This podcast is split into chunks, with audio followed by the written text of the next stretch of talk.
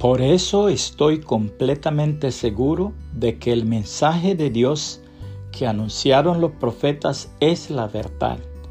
Por favor, préstenle atención a ese mensaje, pues les dirá cómo vivir hasta el día en que Cristo vuelva y cambie sus vidas.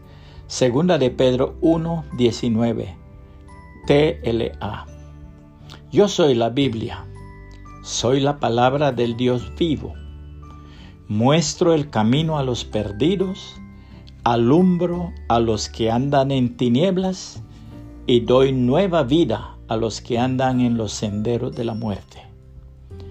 Hablo en todas las lenguas debajo del sol y como el sol entro en todos los rincones de la tierra.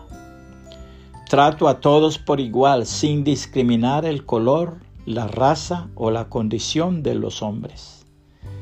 Yo puedo dar nueva visión a los seres humanos, puedo inspirar sus mejores pensamientos y enriquecer su vida. Soy amiga sincera, consejera sabia y guía fiel. Soy callada como la fuerza de la gravitación, poderosa como la corriente eléctrica y permanente como los collados eternos. Soy pan de vida y llevo en mis páginas el mensaje sublime de la salvación. Soy aborrecida por los malos y amada por los buenos. Hablo con claridad a los niños, a los campesinos, a los hombres ilustres, a los ricos y a los pobres. Todos se deleitan en mis palabras y las guardan en el corazón. Soy el medio de bendición más grande que está al alcance de la humanidad. Soy la que da paz, gozo, luz y esperanza. Soy el consuelo del triste soy la Biblia, la palabra del único Dios verdadero y la vida eterna, nuestro Señor Jesucristo.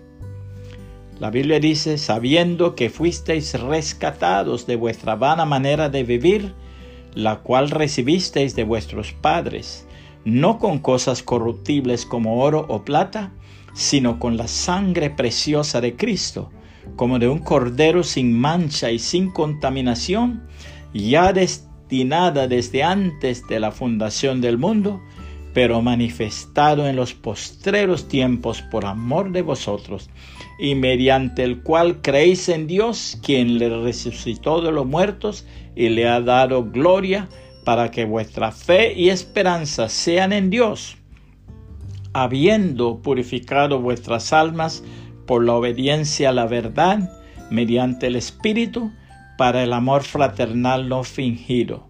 Amaos unos a otros entrañablemente, de corazón puro, siendo renacidos, no de simiente corruptible, sino de incorruptible, por la palabra de Dios, que vive y permanece para siempre.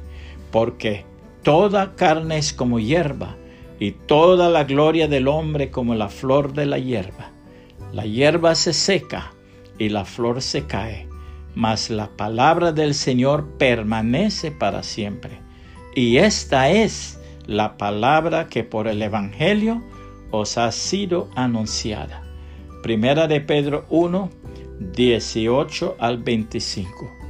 Puede compartir este mensaje y que el Señor Jesucristo le bendiga y le guarde.